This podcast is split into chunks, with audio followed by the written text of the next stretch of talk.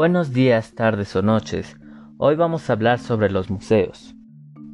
El museo tuvo su origen en la conservación de objetos valiosos, a los que daremos el nombre de bienes culturales, y que, en principio, se reunieron para ostentación de poder, admiración de sus características y con fines científicos, pero finalmente servirse de ellos con fines educativos, poniéndolos al alcance de la sociedad. El concepto de museo se recurre a la definición universalmente aceptada del Consejo Internacional de Museos, en cuyos estatutos se dice son museos las instituciones de carácter permanente que adquieren, conservan, investigan, comunican y exhiben para fines de estudio, educación y contemplación de conjuntos y colecciones de valor histórico, artístico, científico y técnico o de cualquier otra naturaleza cultural.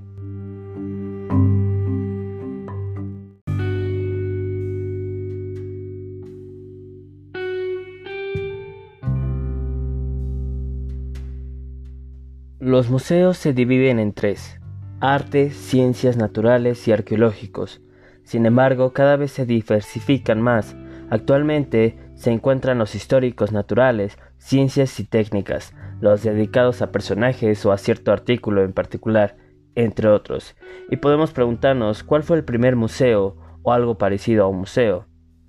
Bueno, el primer museo fue el Museo Ashmolean, considerado el primer museo del mundo. Está situado en Oxford, Inglaterra, a 80 kilómetros del este de Londres, y nacido de la mano de Elias Ashmole, quien en 1682 donó su colección de arte a la Universidad de Oxford. Un año más tarde abrió sus puertas como el primer museo público del mundo. Aquella primera donación estaba formada por monedas antiguas, libros, grabados y especímenes geológicos y zoológicos. Y podemos preguntarnos, antes de eso, ¿hubo otras cosas parecidas a un museo? Sí, vamos a hablar sobre la trayectoria de los museos a continuación.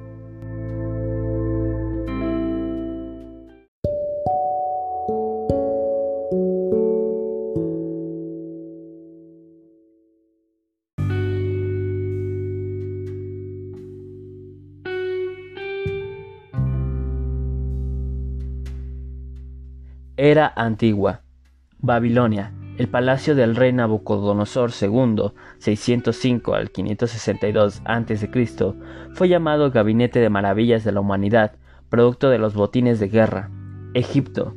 Se reunieron en las pirámides los objetos cotidianos de los faraones para facilitar su supervivencia en el más allá. En la ciudad de Alejandría estuvo el primer museo organizado por Ptolomeo I Soter, y su hijo Ptolomeo II Filadelfo, unido a la célebre biblioteca o reconstruida creada por iniciativa del Estado para constituirse en servicio al ciudadano. Grecia. En los perístilos y pórticos de los templos se exponían conjuntos de obras de arte que comenzaron a dominarse como palabra museum por su consagración a las musas, que eran las protectoras de las artes y de las ciencias, también se construyeron cerca de estos templos monumentos tesaurus, donde recibían los exvotos, tesoro de los atenienses delfos en la misma época. Roma, se formaron colecciones privadas producto del botín de guerra, como las del cónsul Lúculo o el emperador Adriano, que decoraban sus palacios y jardines, aunque terminaron por exponerse al público. Roma era un museo al aire libre, con mercado de arte, falsificaciones y restauraciones incluidas. Vitruvio, siglo I, da unas orientaciones para el emplazamiento de la casa romana. La pinacoteca estaría orientada al arte, la biblioteca al este. Plinio el Viejo coleccionaba objetos y seres vivos de la naturaleza para su estudio, historia natural. Esos son claros ejemplos que ya existía un lugar para ver esas colecciones. La, la trayectoria del museo, la historia del museo se extiende más allá. Ahora vamos a pasar a la Edad Media.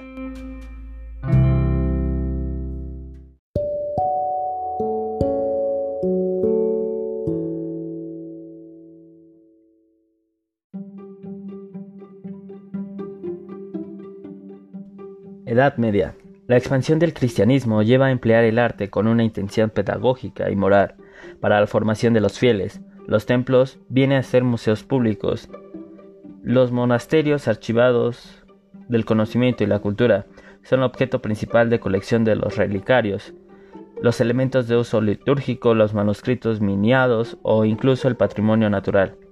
Las cruzadas van a generar importantes tesoros profanos en San Marcos de Venecia y Santa Chapelle de París, por ejemplo, obtenidos por medio de saqueos, son objetos a los que le da un valor material y simbólico, más que cultural y que a menudo son donados por los reyes a la iglesia para asegurar la salvación de su alma. Aspectos destacables de esta época. Se interrumpe la exposición pública del patrimonio en recintos civiles. Se desentima el Museum, Templo de las Musas, con todo lo que comporta con el avance de las ciencias y las letras, y permanece dormido el placer de formar colecciones privadas, lo que retrasa la formación del museo como institución.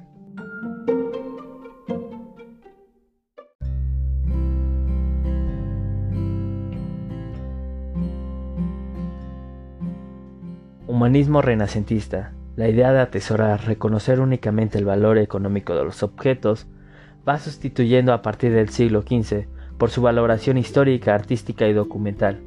De este modo procede con su colección el francés Duque de Berry, al que Von Scholzer califica de primer coleccionista moderno, por superar la mera ostentación y la curiosidad interesándose por documentar por sus varias colecciones.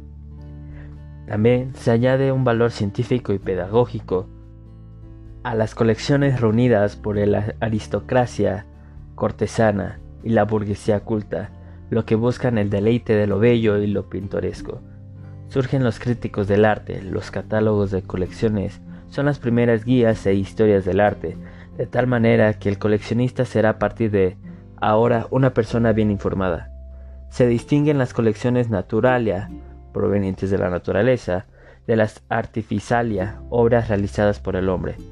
Dentro de estas se sitúan las galerías de retratos, Vasari proyecta el primer edificio concebido para albergar un museo, el Palazzo Uffizi de Florencia. El descubrimiento de América impulsa las colecciones zoológicas y etnológicas, primeras excavaciones en Roma, desarrolla la egiptología.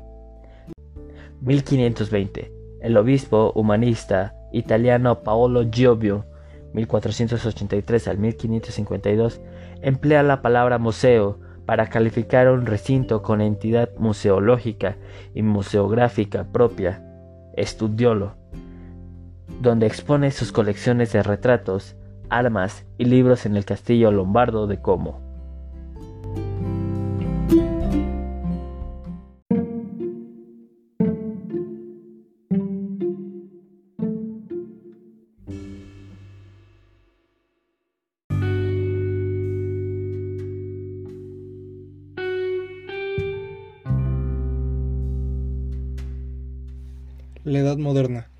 Este siglo surgen nuevas tipologías.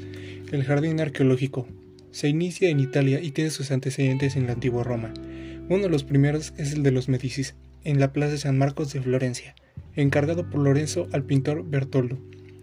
Martín van Hermschkeck diseña de modo decorativo el modelo de jardín privado. El Jardín Botánico de Ciencias Naturales sigue dos alternativas, una como espacio para impulsar el estudio de las especies vegetales y una y otra como jardín de curiosidades naturales, con o sin incorporación de animales vivos. Ambos modelos se enriquecen con especies exóticas llegadas de América. Entre estos seguidores del primer mundo se encuentra el rey de Francia, Luis XIII. La galería artística, tanto de escultura como de pintura, surge en los palacios franceses, pero su impulso se registra en Italia gracias a los papas Sixto IV y Julio, y Julio II en los que concierne al primer modelo, que instalaba las estructuras en nichos y en recorridos lineales, uno de los más espectaculares dotados con biblioteca fue el de Alberto y de Baviera, en su palacio de Múnich. La galería de pintura sigue el esquema de presentación lineal y su modelo se extenderá durante el siglo XVIII. El Museo de Reproducciones Artísticas aparece en Italia con fines didácticos. Uno de los primeros es el del obispo Ludovico Gosanga, en el del escultor Leone Leoni figuraban vaciados de yeso de gran tamaño que incluían modelos clásicos. En 1565 aparece Teatrum Sapientiae, el primer tratado de museología escrito por el médico holandés Samuel von Kitchenberg, que define el modelo de museo pluridisciplinar, con objetos naturalia y artificialia. En el siglo XVI se forman las colecciones reales, embrión de los futuros museos estatales europeos, las de Rodolfo II de Praga y Archiduque de Austria, de Alberto V y Guillermo V, surgiendo entonces en el centro de Europa el Funderkammer o Chambre des Maravilles, cámara de maravillas con objetos artificiales, el Schatzkammer, gabinete de curiosidades de la naturaleza, o la Kunstkammer, gabinete de arte, donde las obras se exponían con profusión. La gama de objetos coleccionables se amplía y las colecciones se especializan. Ejemplos de esta especialización son armaduras, relojes, ingenios mecánicos, etc. En el siglo XVI se consolidan las colecciones reales, orientadas hacia conceptos artísticos y al crecimiento de la burguesía potencia el, el comercio de obras de arte, formándose centros artísticos como Amberes y Ámsterdam. El rey de Francia, Felipe IV, se erige en protector de las artes y las letras. En Oxford se abre el Ashmolean Museum, a partir de las colecciones de John Tradescant y de Elias Ashmole, que constituirían el primer museo universitario de la historia, el de la Universidad de Oxford, orientado a la educación y a la investigación. En París, el ministro de Finanzas de Luis XIV de Francia, Juan Bautista Colbert, distribuye la pinacoteca del rey por los palacios de Louvre, Tullerías y Versalles. Esta, junto con los bienes decomisados a las órdenes religiosas y a la nobleza durante la Revolución Francesa, así como por el interés de los ilustrados por la ciencia y la educación, posibilitan la creación del Museo del del, el 10 de agosto de 1793, como el Museo de la República y Museo Central de las Artes, que fueron sus primeras denominaciones.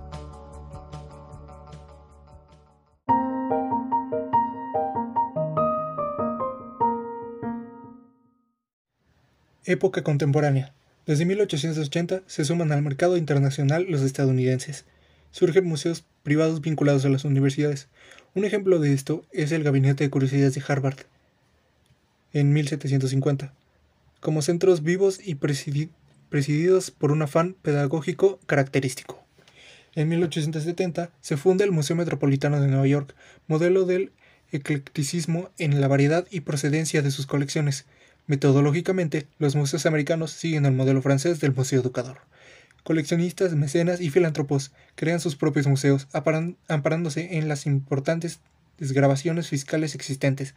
J. M. Smithson y Solomon Guggenheim, Paul Getty, etc.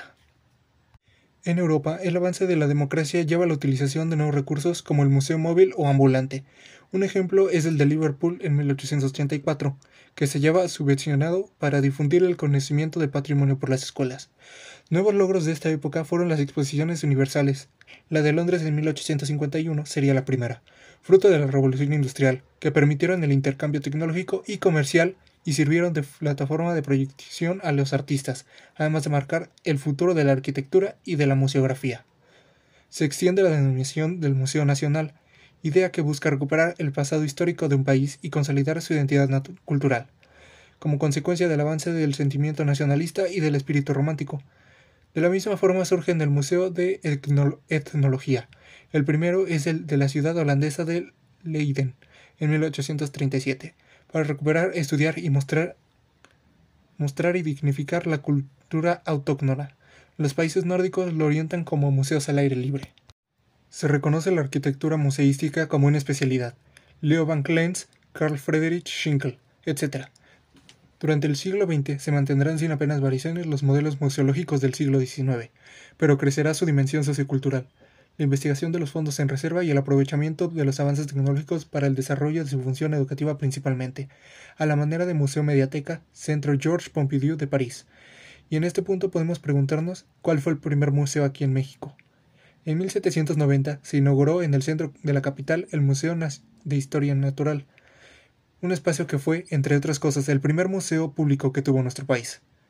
Desde su inauguración, este recinto se dedicó a la exhibición de la flora y fauna que había en la época de la Nueva España, a la muestra de diversos instrumentos científicos también de la época. En 1790, Lóginos se instaló en la calle de Plateros número 89, lo que hoy sería conocido como Madero donde derivado de sus investigaciones se inauguró el primer museo de México llamado Primer Gabinete de Historia Natural. Ahí se ubicaron las colecciones de su colección particular. Este museo además se enriqueció gracias a las donaciones particulares de personajes como Fausto Fermín de Lullar y José Antonio Alzate Ramírez. Luego, dicho espacio fue desintegrado durante la Guerra de Independencia. Tras los saqueos que provocó la lucha de 1810, gran parte de la colección del museo se perdió, pero los objetos que pudieron salvarse se ubicaron en diversos locales, hasta que la universidad decidió colocarlos todos juntos en el Colegio de San Ildefonso en 1820. En 1825, por decreto del presidente Guadalupe Victoria, se fundó el Museo Nacional Mexicano, sitio que recuperó lo que quedaba del antiguo museo.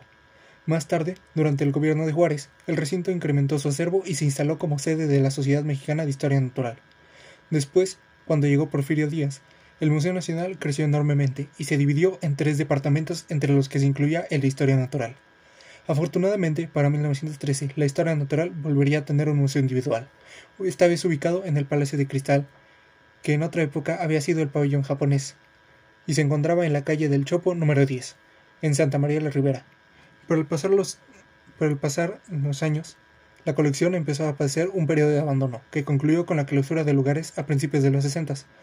Fue hasta la presidencia de Adolfo López Mateos que se inauguró, coincidiendo con la creación de otros museos nacionales, un museo de historia natural en la segunda sección del bosque de Chapultepec. Este poderoso espacio perdura hasta nuestros días y cuenta con una vasta colección de especímenes interesantes incluyendo una réplica de la osamenta de un dinosaurio del periodo Jurásico, obsequiada al museo en 1928 por la, por la viuda de Andrew Carnegie, promotor y patrocinador de numerosas excavaciones paleontológicas y proyectos científicos que se desarrollaron a inicios del siglo XX.